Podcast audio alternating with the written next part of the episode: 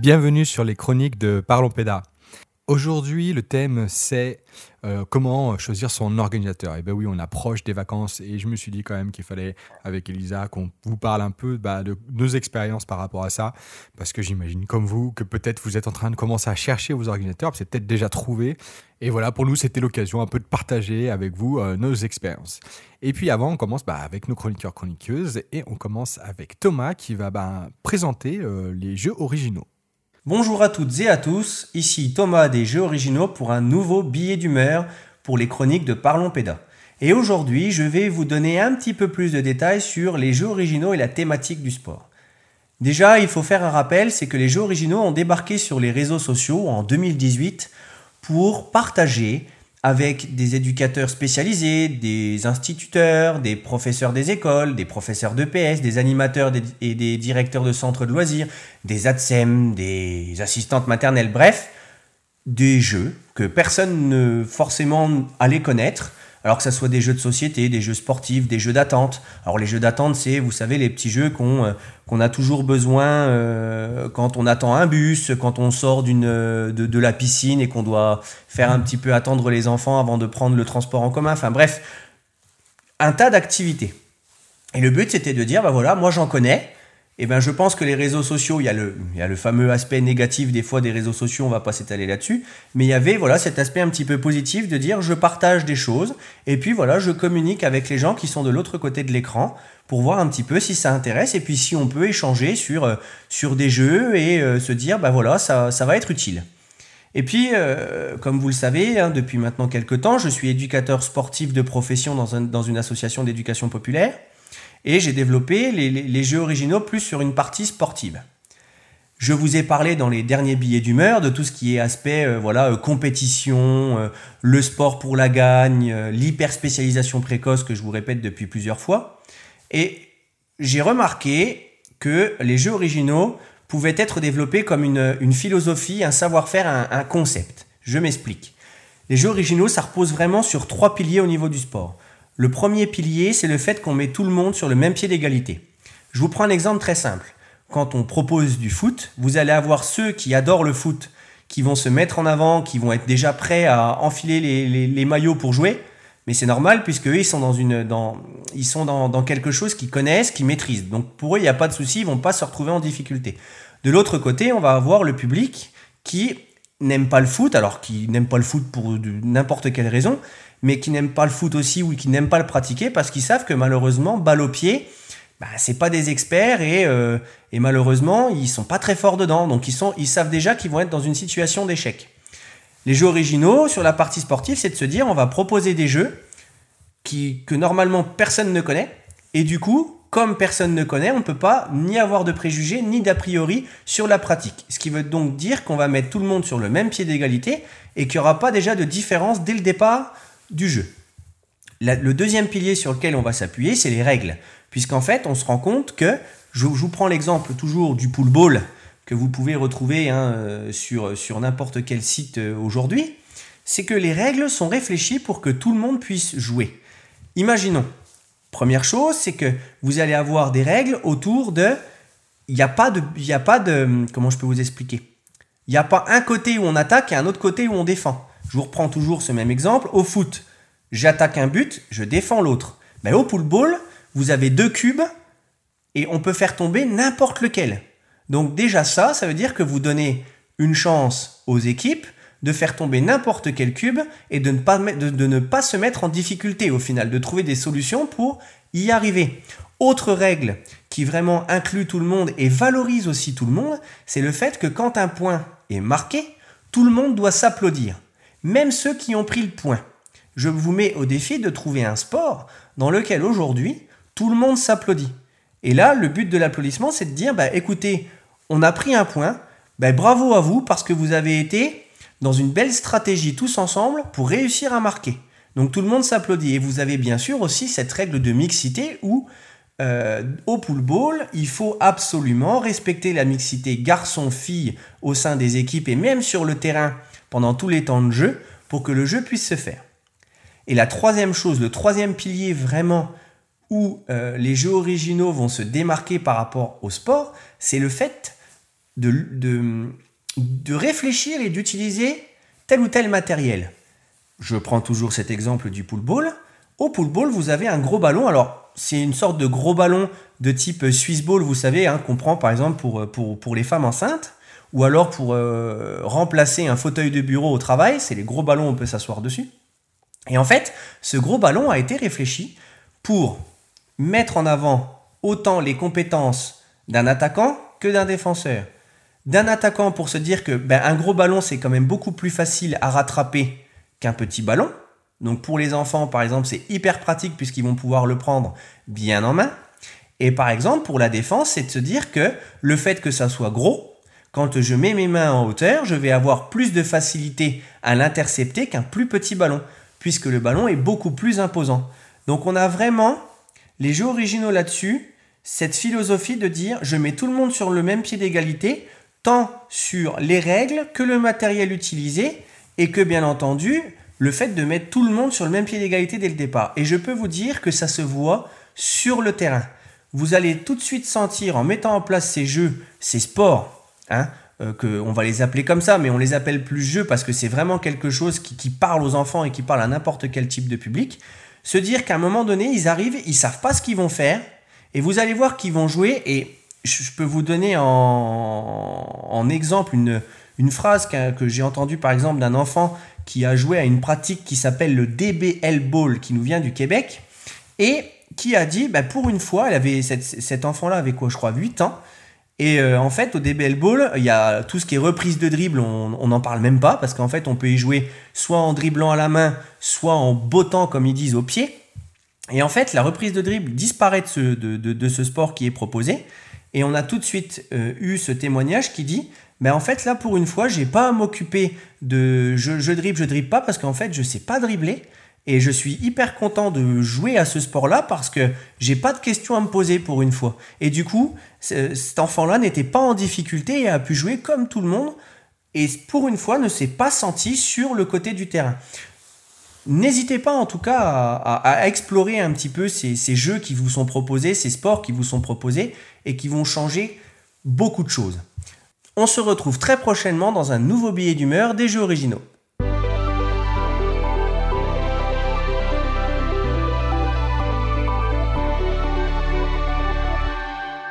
C'est au tour d'Eric de nous parler de la lecture, qu'est-ce que c'est que de lire? Il faut lire. Lire des livres, c'est la meilleure manière de s'améliorer. Lire nous empêche de devenir cons. Je pose ici en une seule citation de nombreuses remarques de cet acabit, balancées par des personnes que je connaissais bien ou peu. Souvent après des événements traumatisants, des attentats terroristes pour la plupart. Ces personnes ont balancé avec emphase que la lecture, l'art, la culture sont les meilleurs moyens de lutter contre l'obscurantisme et contre la barbarie. Pour ma part, je suis partagé. Face à de telles imprécations lancées sans plus de réflexion, un peu comme on jette du sel par-dessus de son épaule pour conjurer une malédiction. Il faut que je commence par dire que je ne suis pas contre cette affirmation. Pas tout à fait en tout cas. J'ai d'ailleurs longtemps pensé que la lecture était le moyen de s'améliorer, de progresser. On s'éduque en entrant dans une fiction, parce que rentrer dans un livre met bien plus de talent en jeu que le simple fait de décoder des lettres, des mots, des phrases, et d'en comprendre le sens. On dit souvent que le livre est supérieur au cinéma parce qu'il y a plus de choses dans un livre que dans un film. On parle évidemment d'œuvres nous racontant sensiblement la même histoire. C'est vrai. D'accord, mais il y a bien plus.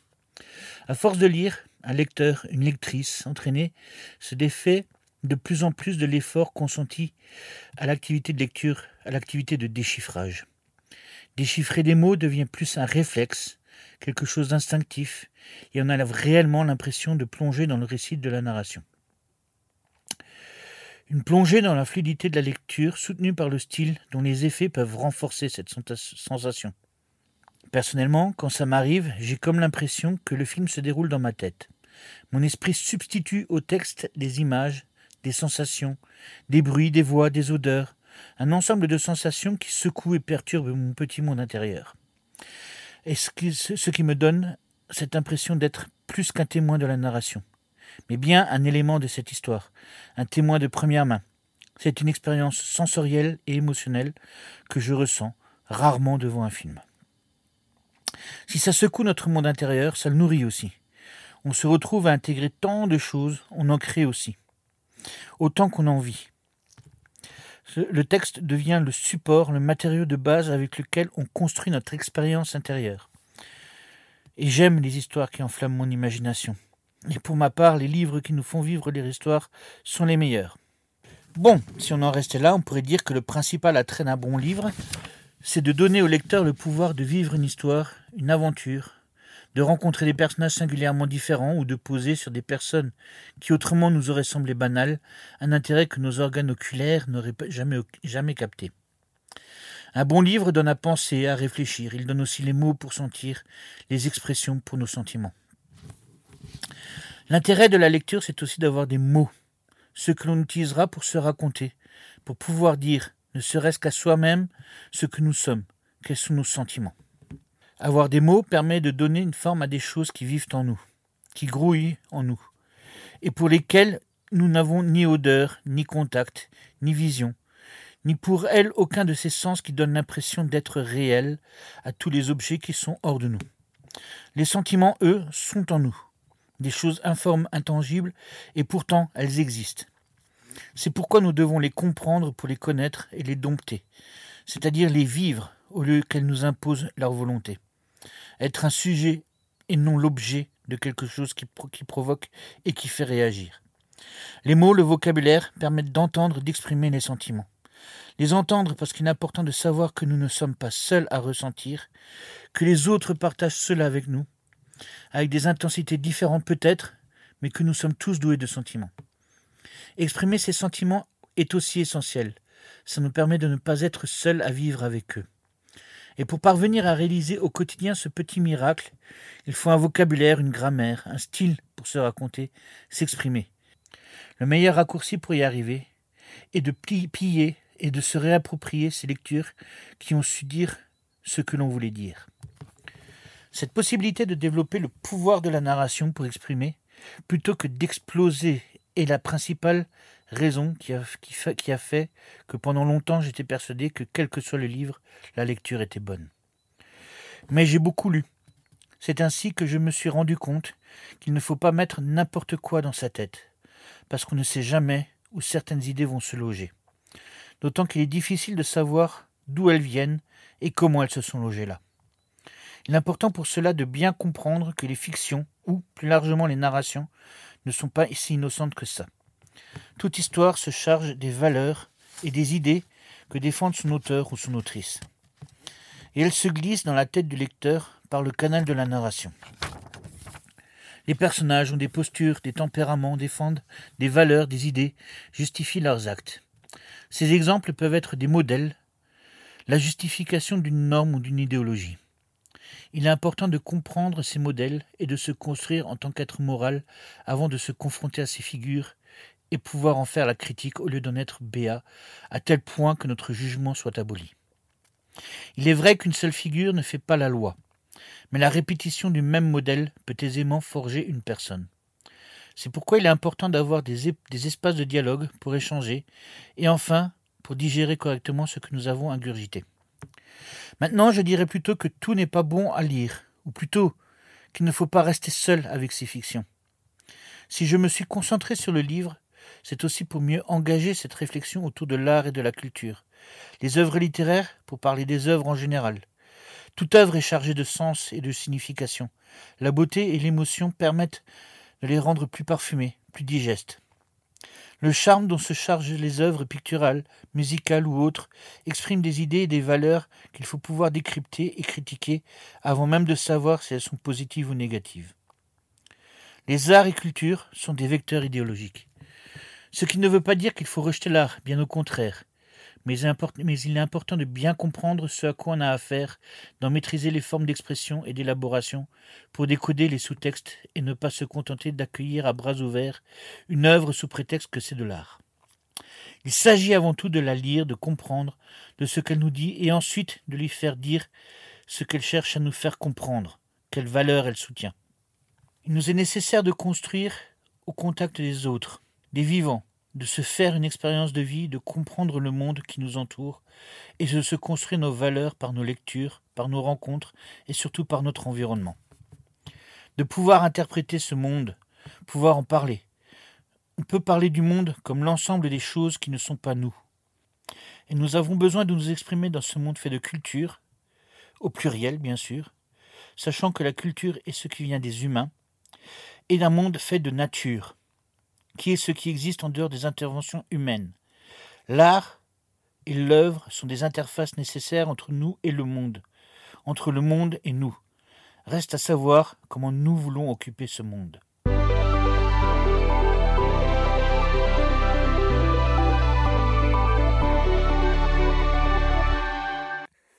Aujourd'hui, le sujet de notre chronique est le choix de l'organisateur. Alors là, c'est vraiment pas un sujet facile. Et pour m'accompagner, j'ai Elisa. Bonjour Elisa. Salut Hugo, eh ben, je suis contente d'être là et euh, de pouvoir parler de ce sujet qui peut être un peu euh, politiquement des fois compliqué. Je suis bien d'accord avec toi. euh, D'ailleurs, c'est pour ça qu'on l'a choisi. Parce qu'on avait envie de râler. Euh, je sais pas si tu as envie de râler. Moi, j'ai envie de râler. Oh bah moi râler, euh, ça me va toujours bien, hein, euh, j'ai ça dans les gènes. Très bien, très bien. Voilà. Donc, euh, c'est pour ça qu'on va parler du choix de l'organisateur. Alors, euh, qu'est-ce qu'on veut, de quoi on veut parler en fait? C'est vraiment de quand on est directeur, directrice, comment euh, ben, on, justement on choisit son organisateur ou son organisatrice euh, pour euh, ben, éviter de, de se retrouver dans des situations qui peuvent être compliquées. Oui, je voulais juste faire un, enfin préciser que on parle bien là vraiment d'animation volontaire, c'est-à-dire dans le sens quand au moment donné on fait un choix d'un organisateur, quand on fait de l'animation de manière ponctuelle et pas de manière professionnelle, parce que du coup c'est les process sont encore un petit peu différents. Tu m'arrêtes si je si t'es pas d'accord avec moi, mais en tout cas voilà, c'était plus pour dire. Alors c'est pas forcément de la colo, ça peut être aussi de l'accueil de loisirs, mais du coup c'est vraiment plus orienté du coup sur de l'animation ponctuelle. Je pense qu'on peut quand même le, retranscrire sur euh, de l'animation euh, professionnelle. Après, c'est vrai que là, on va plus parler d'expériences, en tout cas de notre côté, qui sont des expériences volontaires. Donc forcément, euh, ça va plus parler aux, euh, personnes qui sont euh, dans l'animation volontaire. Alors, pour, euh, pour toi, quel process euh, as-tu pour choisir un organisateur? Je ne sais pas si j'ai un process euh, construit, mais en tout cas, euh, l'expérience, euh, à force euh, d'avoir euh, voilà, euh, connu euh, un certain nombre d'organisateurs différents. Alors, la première chose à laquelle je m'intéresse, bien sûr, c'est euh, du coup euh, au projet euh, de la structure, donc le projet éducatif. Aller voir à un moment donné euh, comment est-ce que, euh, voilà, que- qu'est-ce qu'est-ce- qu'est-ce que défendent les personnes, bah, parce que c'est vraiment la base. Déjà, c'est un premier, écrémage, ça va être lié au projet éducatif. Même si pour moi ça suffit pas parce que c'est toujours très généraliste et très voilà un peu voilà c'est toujours dans la bonne parole, les bonnes idées, les grandes idées, les grands mots valises.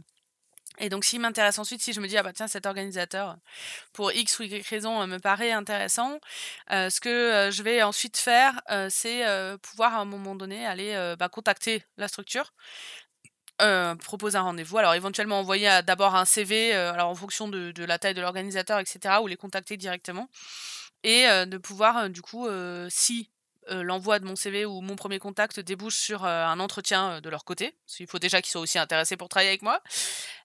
Ensuite, je vais vraiment profiter de cet entretien pour pouvoir les questionner, vraiment être proactive sur bah voilà comment ça se fait dans le concret, dans le voilà, vous écrivez que vous favorisez l'autonomie des enfants, qu'est-ce que ça veut dire Voilà, quels sont les moyens que vous mettez derrière aussi, vos ambitions Parce que du coup, c'est bien de dire des choses, mais encore faut-il mettre des moyens derrière. Quelle est la marge de manœuvre, etc., etc., les conditions. Et l'expérience, malheureusement, m'a fait aussi apprendre à bah, demander à avoir les contacts de directeurs qui sont passés précédemment euh, de manière euh, si par exemple euh, c'est un séjour spécifique qui m'intéresse sur un site spécifique je vais demander à avoir le contact de la personne qui était sur ce site et pas n'importe quel directeur ou directrice. Et ensuite de contacter la personne pour vérifier que ce que l'organisateur m'a dit même dans le concret est réel ou si c'est juste du pipeau. Parce que du coup ben voilà. On en parlera après mais on a eu cette mauvaise expérience de se faire pipoter et c'est très désagréable voilà un petit peu pour mon processus Et toi, de ton côté, quel est ton process? Euh, alors moi, je pense qu'il di- il diffère, euh, il diffère euh, en fonction de la situation, dans le sens où euh, des fois, je, peux avoir entendu parler d'un organisateur euh, via le réseautage, et donc euh, bah, mon process va peut-être pas être le même. Je vais avoir tendance à avoir plus, plus confiance. Je sais, je sais pas si c'est bien en tout cas, mais, euh, mais quand on me dit ouais, tu devrais voir cet organisateur, etc. Bah, tout de je me dis, ah, euh, bon, si on m'a entendu euh, par- parler en bien, donc euh, il y, a- forte chance que ça, ça, soit chouette. Euh, après, il y a aussi les, les organisateurs que que dont j'ai entendu parler quand j'étais animateur ou ce genre de choses et, et où j'ai vraiment envie de base de, travailler avec eux. Qu'on entend, tu sais, genre, enfin voilà, je vais pas donner des noms, mais qui sont connus, quoi. Et tu te dis, ah, j'aimerais vraiment bosser pour eux. Et donc là, pareil, je, je vais pas avoir le même process. Euh, et, euh, et- je vais peut-être avoir. euh, par, par rapport à ça, je vais, peut-être rejoindre plus ce que tu fais.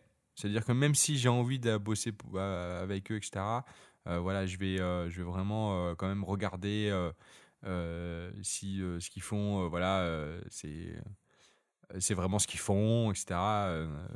Et puis, tu as le dernier, la dernière, le dernier, dernière situation, comme tu dis, qui est voir une annonce de, de, voilà, d'un qui cherche, qui cherche euh, euh, et donc, euh, ce qui est quand même le plus souvent ce qui, euh, ce qui m'est arrivé en tant que dir- directeur, c'était le réseautage ou, ce- ou cette situation-là.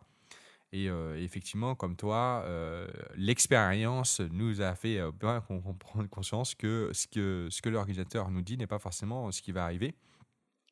Je peux te donner un autre exemple qui n'a rien à voir avec ce que tu viens de dire. C'était euh, le fait de dire j'ai euh, voilà nous sommes nous, nous ce qui est très important euh, donc c'est l'organisateur hein, qui dit ça qui dit c'est très important la bienveillance avec les enfants. Puis sur place je voyais je voyais comment enfin j'avais eu un contrôle enfin contrôle quelqu'un qui représente l'organisateur une visite qui était venue qui avait parlé à un gamin. Oh, mais comme un chien Genre, mais un truc, ça m'avait choqué. Je savais, je savais pas quoi faire le moment. Et, euh, et c'est là où je me suis rendu compte que, euh, enfin voilà, on met des mots des, fois, et puis euh, sur arrêté de terrain, c'est pas forcément ça. Et donc, effectivement, ça peut faire de bonnes surprises.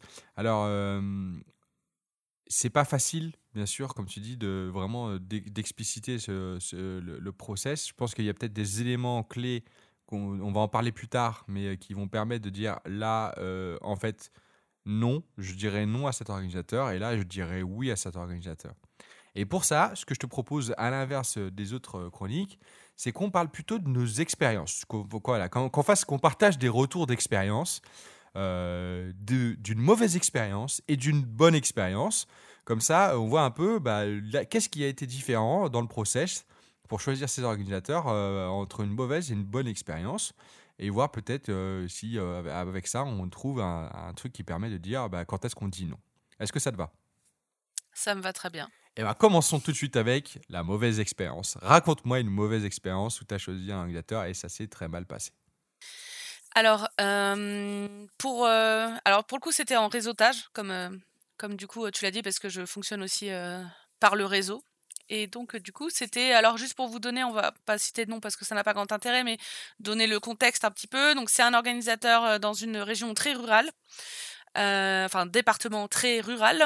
Et donc, c'est un tout petit organisateur. C'est-à-dire qu'ils avaient, euh, ils ont un lieu et ils ont un séjour l'été. En tout cas, je sais pas pour le reste de l'année, mais en tout cas, en été, il y a un séjour qui dure du coup euh, juillet-août et ils en ont pas d'autres. Donc voilà, donc c'est c'est très petit. Et donc moi je dirigeais en août, je euh, reprenais du coup euh, la direction. Donc il y a une autre euh, directrice, une autre équipe totalement totalement différente en en juillet. Et donc du coup en quoi est-ce que ça a été une mauvaise expérience? Et ben du coup je me suis retrouvée face en fait à un organisateur qui était sincèrement j'ai jamais vu une personne, enfin le représentant de l'organisateur était aussi le directeur de la structure puisque du coup je crois que c'était euh, je crois qu'ils étaient deux salariés le directeur et une secrétaire un truc comme ça. C'est vraiment tout petit. Après c'était que des bénévoles hein, parce que c'était une association. Mais donc mon le représentant de l'organisateur était aussi le directeur de la structure. Et j'ai jamais vu quelqu'un d'aussi désorganisé. C'est-à-dire que euh, ça a été du coup hyper pénible de réussir à mettre en œuvre euh, du coup le projet. Tout simplement parce que eh ben par exemple ils n'avaient pas pas checké Donc sur la partie financière, bah en fait c'est lui qui m'a amené de l'argent liquide. Alors moi j'adore avoir 700 balles d'argent liquide dans ma petite caisse là qui ferme avec une micro clé. Hein, J'étais très rassurée. Bon on était en milieu rural mais quand même. Mais en plus bah, dès qu'il y avait plus assez d'argent, il fallait tout payer en liquide. Dès qu'il y avait plus d'argent, il fallait qu'ils reviennent me ramener de l'argent. Enfin bon, ça a été une, ça a été un, ça a vraiment été très très compliqué à ce niveau-là.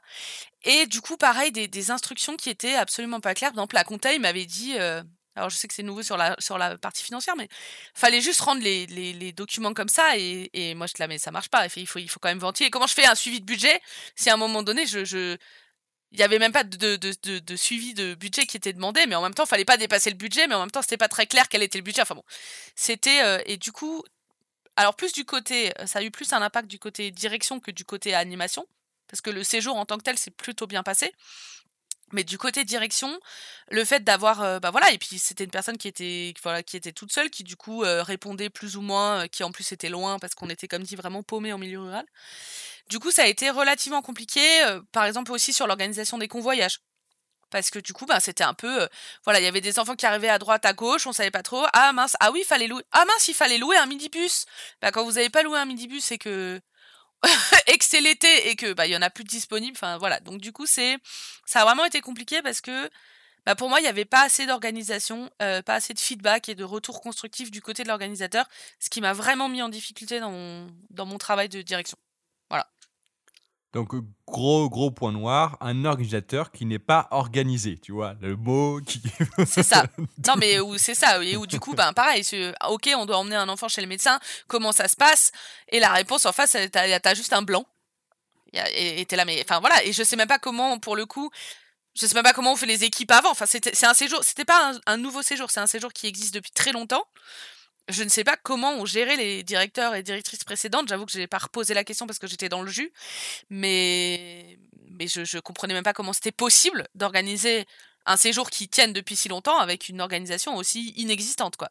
Ou genre, autre détail, et après je m'arrête, euh, ben il y a une imprimante, ok, c'est quand même pratique, hein, euh, et ben les cartouches, il n'y avait pas les bonnes cartouches. C'est-à-dire qu'il y avait des cartouches qui avaient été commandées, mais c'était pas la bonne référence. Donc là, on est content d'avoir euh, Amazon Prime qui livre, en, un jour parce que sans, sans imprimante, moi j'étais, enfin tout le monde était dans, dans la merde, que ce soit euh, l'économe, que ce soit l'équipe d'animation, enfin euh, de rien pouvoir imprimer et parce qu'il n'y avait pas les bonnes cartouches quoi.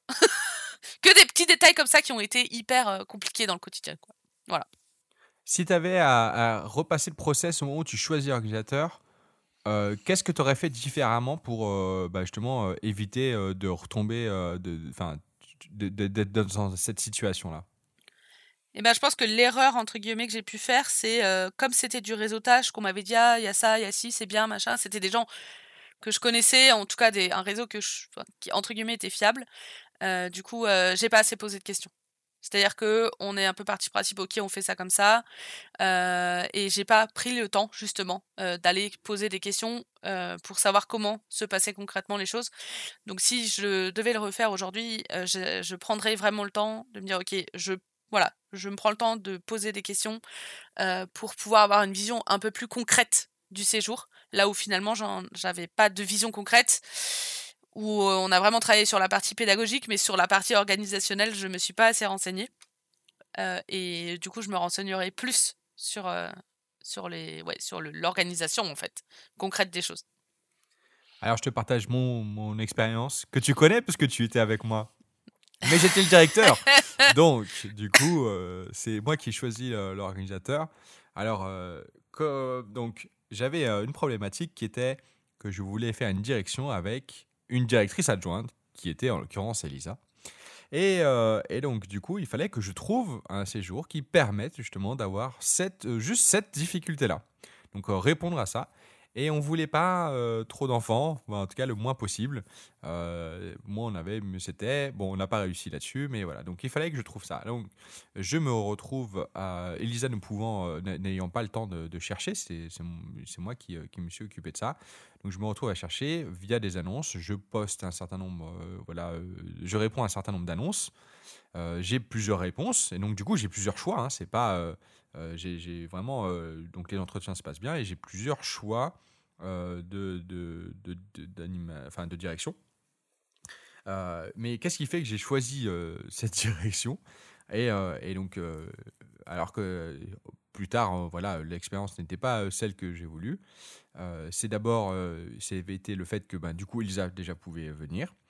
Euh, c'était aussi le lieu. On voulait en bord de mer. C'était en bord de mer. Euh, c'était un site où il y avait que nous. Il n'y avait pas d'autres séjours à côté, etc. Donc en fait, c'était plein de petites choses qu'on disait ah bon, ok, c'est c'est ce qu'on voilà, c'est ça qui nous intéresse. Euh, le nom d'organisateur était pour nous, enfin, les valeurs que, que représentait le nom de l'organisateur était euh, lié à, nos valeurs. Donc on s'est dit, bon, bah voilà, euh, c'est un ordinateur qui va supporter euh, nos valeurs et qui va faire qu'il va aller dans notre sens.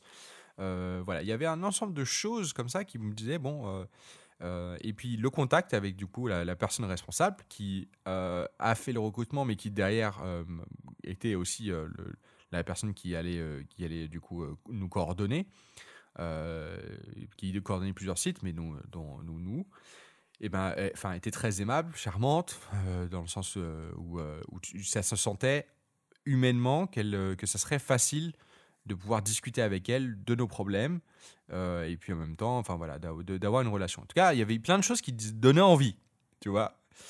Puis vient le, et là, là, c'est les premières choses là où ça aurait dû tilter quoi. Vient le moment de visiter le site. Donc elle nous propose de venir visiter le site, qui est vraiment chouette, en avance. Donc euh, vraiment, il y a un truc où se dit, ah, c'est cool, euh, ça a l'air pas mal, etc. Alors c'était pour 130 enfants quand même, mais du coup, j'avais deux adjoints. Donc on se dit, bon, trois, deux adjoints euh, pour 130 gamins, ça, va quoi. et donc vient la visite, Elisa n'était pas là, c'est le deuxième adjoint qui était là. Et, et puis là, on voit le site, et, et là, c'est le, déjà l'espace, l'espace du site nous a commencé à nous dire, ouh là, ça va être compliqué. En fait, ça va être c'est 130 enfants, mais c'est pas 130 enfants dans un bâtiment, c'est 130 enfants dans plein de petits bâtiments. Et donc là, on se dire, en fait, c'est plein de petites colos. C'est comme si on avait géré plein de petites colos. Puis après, il y a eu d'autres choses qui se sont posées, mais c'est comme, comme, comme, c'est comme toujours, on se dit, bon, bah voilà, il y a plein de choses qu'en fait, qui répondaient vraiment à nos attentes.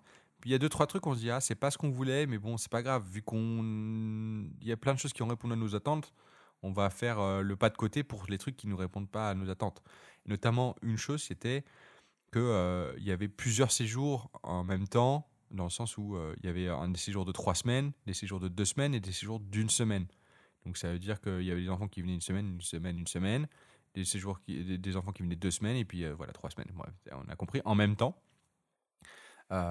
et donc ça en fait, bah, après sur le terrain, on s'est rendu compte que ça, ça foutait le bordel. Enfin voilà, c'est pas quelque chose qui, c'est très désagréable d'avoir euh, en termes de collectivité, c'est impossible. Des enfants qui viennent, qui repartent. Euh, la, vie, elle est. Mais, enfin, voilà, la, vie, bah, tu pourras dire, Elisa, hein, je pense que tu me rejoins là-dessus, mais la, collectivité était, pas, était terrible. Puis il y avait un gros point noir qu'on ne pouvait pas savoir c'était euh, bah, le cuistot. Le cuistot qui était un un, grand, un, homme qui ne fallait pas, voilà, qui, qui n'était pas du tout dans nos valeurs et euh, qui faisait limite de la maltraitance, autant enfin, quand il parlait à ses employés, autant qu'avec le reste. voilà, il était ignoble.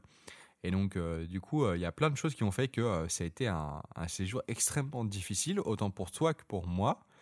et puis, il y avait aussi la question de l'espace aussi. Et puis, il y avait des familles autour du camp euh, qui, étaient avec nous. Et puis, bah, pareil, les familles, elles étaient, bah, en fait, elles utilisaient le camp, et en même temps, elles étaient là. Donc, en fait, il fallait qu'on fasse attention aux familles, mais les familles, elles faisaient pas attention à nous. Bref, on avait sensation qu'on était là pour. On dérangeait, mais qu'il fallait qu'on soit là. Et, euh, et, plus ça allait, et, plus on avait sensation d'être juste euh, là pour, pour le porte-monnaie et pas, pas, pour, pour, voilà, pas pour autre chose. Et ça, c'est un sentiment très désagréable. Je ne sais pas si, si, euh, tu as euh, voilà, à peu près la même expérience euh, de ce souvenir d'ordinateur, mais, mais je me rappelle que on a, on, à chaque fois qu'on en reparle, on se dit putain, pourquoi on est allé là-bas quoi? Ouais, c'est aussi, on en parlera après, mais on aurait dû dire, on aurait dû dire stop à un moment donné avant que ça commence. c'est super difficile à faire moi, le, seul souvenir que j'ai envie de partager par rapport à ça, c'est euh, à un moment donné, on a demandé ce que tu disais, et ça c'était une réalité, le, lien, la discussion avec la référente pédagogique était plutôt fluide. Et à un moment donné, euh, je crois que c'est toi qui lui as demandé, mais en fait, tu nous as pipoté. Enfin, clairement, euh, ce que tu nous as dit qui était possible, en fait, n'était pas possible. On vous a pas fait tous les détails, mais c'était une accumulation de trucs. On nous a dit que ça allait se passer comme ça, puis en fait, ça se passait différemment. Et, on lui a dit, enfin, je crois que c'est toi qui lui as dit, mais en fait, c'est, c'est, tu nous as menti, quoi. Euh, pourquoi tu nous as menti? Juste pourquoi tu nous as menti? Pourquoi t'as pas été franche? Enfin, et euh, je me souviens qu'elle a répondu euh, que si elle disait la vérité, elle trouvait pas de directeur et directrice pour le séjour. Et moi, je suis restée, mais vraiment quoi Dans le sens, enfin, je veux dire, dans le sens où j'étais la bouche ouverte en mode, mais c'est, enfin, juste, faut pas faire ça. Enfin, je sais pas. C'est vraiment un truc. Je me, ce souvenir est hyper fort de me dire, mais, enfin, on s'est vraiment, on s'est vraiment foutu de notre gueule. C'était, c'était pas elle, c'était, si c'était elle je crois que c'était parce qu'ils étaient trois, ils étaient trois euh, du coup euh, du coup, euh, et puis et puis il y, en a, enfin, il y en avait deux en fait qui qui étaient beaucoup plus difficiles. Donc en fait la relation avec elle était très simple, mais avec les deux autres c'était beaucoup plus compliqué et en plus le cuistot encore oui, plus difficile. Et puis je pense qu'elle avait une marge de manœuvre. Elle, elle aurait bien voulu vraiment faire ce qu'elle nous a dit que, qui, comment ça allait se passer, parce que je pense qu'elle partageait vraiment nos valeurs. Mais les autres mais ne que du coup, euh, pour l'organisateur, dans l'organisateur, au sein de l'organisateur, les visions étaient différentes et qu'elle avait un pouvoir euh, d'action limité. Mais il n'empêche qu'elle n'empêche que du coup son biais, enfin son sa manière de trouver des équipes de direction, c'était de mitonner. Voilà. et du coup, si tu devais faire le processus différemment, comment ferais-tu? Bah, c'est là où, euh, comme tu dis, je, pose la question de quand dire non. Parce que au début, franchement, je pense que je ne changerai rien. Enfin, les questions que j'ai posées, j'ai posé assez de questions pour euh, avoir justement euh, l'ensemble des informations. Quand on, te ment, on te ment. Tu peux pas à un moment, tu vois, genre deviner qu'on va te mentir. Par contre, il y a eu, comme je te dis, il y a eu des moments où on se dit Ah, là, en fait, c'est la, la, la. Une, un exemple. Euh, j'avais demandé quand est-ce que j'aurais le nom des enfants, la liste des enfants, et elle m'avait dit un mois à l'avance. Et eh ben, finalement, j'ai eu la liste un jour à l'avance. Tu te rappelles? Un jour à l'avance, j'ai eu la liste des enfants. Et là, je pense que euh, ben, j'aurais pu dire non bien avant. Bien avant, parce que on m'avait dit, on nous avait dit un mois à l'avance, et puis ben, je pense que j'aurais, au bout de deux semaines, à attendre la liste. Si je l'avais pas eu, j'aurais dit bah en fait euh, non, on va pas, on va pas, on n'a pas de liste d'enfants, euh, on peut pas préparer le séjour euh, parce que enfin voilà, on n'a pas de liste, on peut pas préparer le séjour quoi. Donc euh, on sait même pas combien il y a d'enfants en fait. On sait pas leur, leur, sexe, leur âge, on sait rien du tout. donc ben je pense que là c'est là où j'aurais dit stop. Et mais mais comme tu dis, la difficulté c'est qu'il y a j'avais engrangé bah, déjà beaucoup de temps de préparation, j'avais recruté un certain nombre de personnes. Euh, dans toi, puisque du coup finalement tu étais mon adjoint. Et donc euh, le fait que du coup j'avais porté une responsabilité par rapport à ça, à cet ensemble du groupe, le fait de dire non, bah, du coup ça veut dire un peu foutre dans la merde tout le monde quoi. Et c'est ça qui est un peu difficile. Comment tu fais pour un moment dire bah les gars, je suis désolé, mais en fait là où je vous ai mis, je vous ai positionné sur ce projet-là, finalement bah, moi je me détache de ça.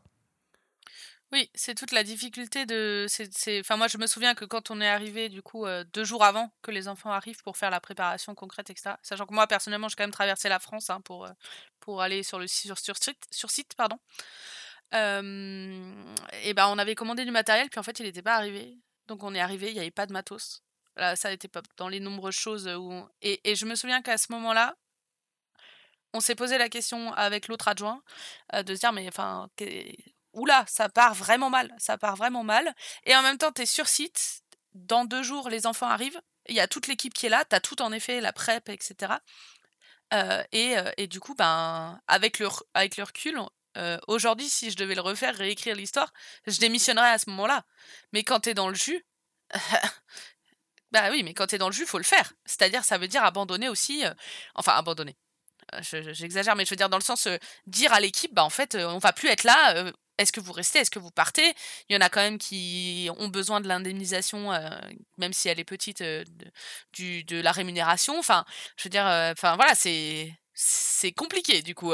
c'est vraiment compliqué de réussir à dire non quand tu es dedans, enfin presque presque dedans quoi. c'est ça. Alors du coup, si je refaisais, je me dirais que je mettrais une limite. Tu vois, je me dis si ça sent le roussi jusqu'à deux semaines avant, tu vois si je commence à sentir que ça sent le roussi deux semaines avant le séjour, je dis, je dis non. Alors, je te dirais même que euh, j'ai dit non à un autre séjour. Euh, pareil, je sentais que ça sentait le roussi. j'avais fait, euh, j'avais, là c'était sur, la, sur le salaire. J'avais dit je veux un salaire, c'était minimum, etc. On m'a dit oui, oui, oui. J'avais toujours pas le contrat. On m'a donné le contrat la veille du séjour. C'était pas le salaire que j'avais demandé, enfin en tout cas le minimum. Et du coup j'ai dit non. Et je me rappelle que le coordinateur à qui j'ai dit non a démissionné le lendemain de souvenir. Donc, euh, du coup, euh, comme quoi, euh, enfin, c'est lui qui me l'a dit hein, d'ailleurs. C'est pour ça, hein, c'est pas, c'était pas caché quoi. mais donc, c'est, je pense que des fois, voilà, il faut dire, on peut dire non jusqu'à la veille. Après, c'est comme tu dis, c'est, plein, enfin, c'est plein de choses qui sont, qui engendrent derrière, voilà, parce que, parce que c'est un poste qui est, qui, qui, qui est un plus compliqué à trouver que, que, que, que être animateur et une animatrice. Euh, une dernière chose. Alors, on n'a pas, on n'a pas finalement eu le temps de parler des bonnes expériences. il y en a quand même. il, y en a quand même. Il y en a quand même. Euh, ouais, bah, si tu sais quoi, allez, on se, on se fait un petit plaisir quand même. Allez, rapidement, une bonne expérience euh, d'orga. Alors, qu'est-ce, qu'est-ce qui a fait que tu as senti que ça allait. ah, tu sais, avant d'avoir la bonne expérience, genre quand tu as fait le choix de l'organisation, qu'est-ce que tu dis Oula, ça sent bon, je veux avoir un bon séjour. Qu'est-ce qui. Qu'est-ce qui rapide, rapidement? Alors assez paradoxalement, euh, c'était euh, un peu particulier. C'était euh, alors c'était mes débuts de la direction. C'était mon deuxième stage pratique BFD et je devais bosser avec un organisateur qui du coup n'a pas eu assez d'inscriptions et du coup en juin, en juin pour juillet, m'a appelé en me disant genre le 10 juin pour me dire ah bah en fait en fait ben c'est mort. La colo elle se fait pas. Et donc j'avais déjà mon équipe d'animation machin etc et donc je me suis retrouvée en mode ah, ah, ah, ah notamment parce qu'il y avait des gens derrière que ça devait être mon deuxième stage pratique etc et donc, du coup, bah, je suis allée chercher une annonce sur les, sur les, sur les sites. c'était moins Facebook à l'époque, du coup, c'était plus les sites type Planète Anime, je sais même plus sur quelle plateforme j'ai trouvé. Et bah, des, un organisateur qui cherchait une, un directeur, une directrice, pareil, au dernier moment. Et, et du coup, ça s'est fait hyper rapidement, en fait. C'est-à-dire que j'ai eu un entretien téléphonique dans les deux jours euh, qui a duré super longtemps, enfin qui a quand même duré euh, deux heures. Voilà, j'ai eu un, vraiment un bon feeling avec euh, la personne qui gérait la, enfin qui était coordinateur PEDA du coup. Et, et du coup, hop, c'était, je pouvais quasiment garder toute mon équipe il y a une personne qui a dû changer euh, et, euh, et, du coup euh, ben hop je suis partie et c'est une des un des meilleurs séjours que j'ai pu faire. Alors que ben du coup finalement dans le processus ça s'est fait ça s'est fait hyper rapidement mais là pour le coup le feeling on va dire le feeling avec le coordinateur pédagogique s'est révélé révélé réel sur le sur le moment. Ce que j'ai trouvé chouette avec cette expérience c'est du coup d'avoir sept interlocuteurs uniques parce que j'ai aussi déjà travaillé pour des organisateurs où il y a plusieurs interlocuteurs et c'est plus compliqué. Là, j'avais un interlocuteur unique qui a vraiment été en communication avec moi, c'est-à-dire proactif sur la communication, à savoir si j'avais tout ce qu'il fallait, si je comprenais, si machin, etc., à vérifier euh, que euh, j'avais tous les éléments, euh, et qui du coup est venu faire aussi une visite pendant le séjour. Enfin voilà, j'ai eu l'impression que, comment dire, il s'occupait de moi il s'intéressait à moi, il, s'intéressait vraiment à ce que je faisais et à vérifier que ça correspondait à ce qu'on avait discuté, on va dire, au départ. Il y avait vraiment de l'échange et de la communication. Voilà. Alors, de mon côté, c'est à peu près la même, chose de dernière minute de même. Genre, c'est trop drôle. Comme quoi, tu vois, franchement, choisir de dernière minute. Alors, moi, je vais te dire pourquoi euh, de dernière minute ça a bien fonctionné. C'est parce que, du coup, comme tu dis, euh, enfin, moi, euh, j'avais un, séjour qui annulé. Cherche, cherche derrière. Bah, à peu près le même truc. Hein. Et, euh, et, donc, euh, pareil, je vois cette annonce. Euh, c'est pour dans trois jours, quoi. donc, je réponds. Donc, pareil, ils ont un, directeur qui a annulé de dernière minute, hein, qui s'est barré ou je sais pas quoi. et donc, du coup, j'ai pu négocier tout ce que je voulais. Parce que j'étais trop en galère. Donc, je disais, ouais, je veux ça, je veux ça, je veux ça. Ouais, ouais, ouais, on donne tout. Et ils ont fait, hein. Ils ont fait, parce que, du coup, euh, voilà. Euh, et, donc, j'avoue que c'était un très bon séjour. J'ai pu avoir. Euh, c'était royal, quoi. J'ai vraiment tout ce que je voulais. Mais, mais parce que c'était de dernière minute, comme tu dis. Et donc, alors, je pense pas. Il faut pas qu'on pousse les gens à se dire il faut absolument faire tout de dernière minute, etc. Mais effectivement, la négociation, elle est différente quand c'est de dernière minute que quand c'est six mois là. Alors, moi, j'ai pas eu l'impression de négocier particulièrement de choses. En plus, c'était le début de ma. Enfin, je, commençais à diriger, donc voilà. Mais, mais par contre, alors, est-ce que c'est est-ce que c'est la personne ou est-ce que c'est le contexte? Mais en tout cas, j'ai vraiment eu l'impression qu'on s'intéressait à moi, plus que de négocier des choses. Voilà. Alors, on va finir là-dessus. Et pour, pour finir, on va te proposer un outil. Elisa, tu as un outil à me proposer? Alors, euh, cette semaine, du coup, euh, on voulait vous proposer un outil, euh, du coup, qui, ben, moi, en tout cas, m'accompagne vraiment dès que je pars, du coup, en accueil collectif éducatif de mineurs, quel que soit le, type d'accueil. C'est, du coup, le spécial directeur et directrice qui est édité par, du coup, la Jeunesse au plein air, donc la JPA.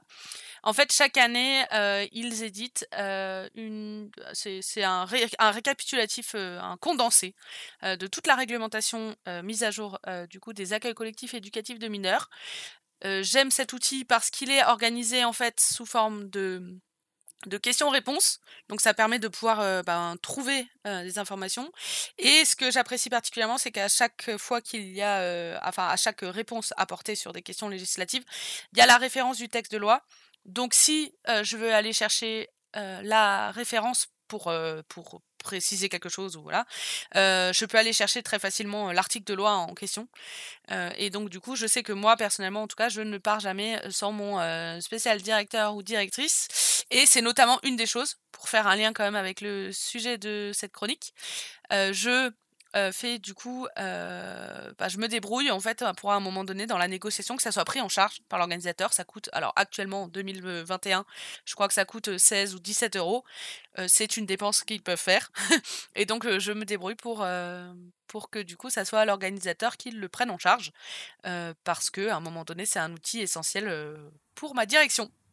Voilà, pour le petit outil d'aujourd'hui. Merci beaucoup Elisa et à, dans deux semaines. Eh ben oui, à bientôt.